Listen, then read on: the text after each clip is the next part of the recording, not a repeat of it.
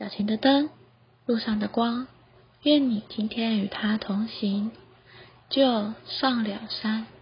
上次我们看见主的自己和他的工作，使许多的人跟从他，他也传扬国度的福音。今天我们就会看到主开始向这些人说话哦。我们赶快来看看吧。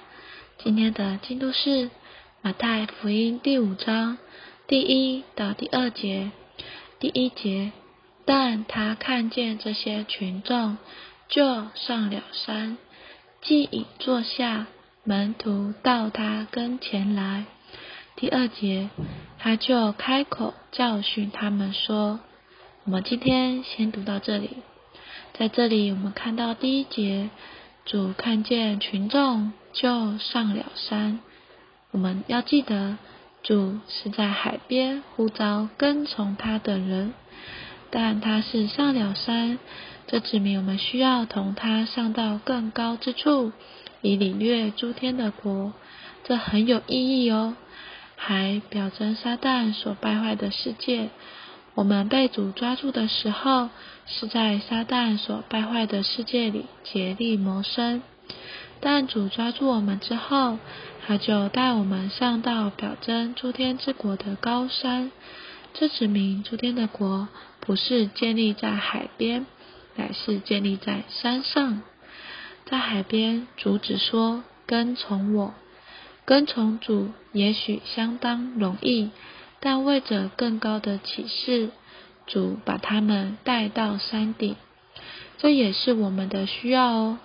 被带到山上，也表征我们需要在高的水平上聆听。一节还说，他们上了山，主坐下，是门徒，不是群众，到他跟前来做他的听众。其实不仅是相信他的犹太人，连跟从的万民也都成了他的门徒，而且围着他的群众是外圈。但他的门徒是内圈，也许你也在山上，但你还必须在内圈。这告诉我们，我们不只是要做凑热闹的人。我们若要明白更高的启示，需要主把我们带到更高的水准，并要与主更亲近，才有机会听到主的教导哦。让我们有点祷告吧。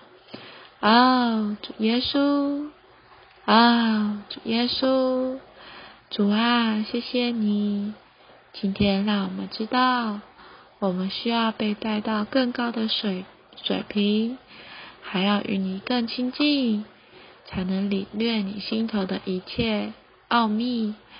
主啊，求你继续带领我们上到更高之地，叫我们看见更高景象。主啊，谢谢你，阿门。愿神今天祝福你。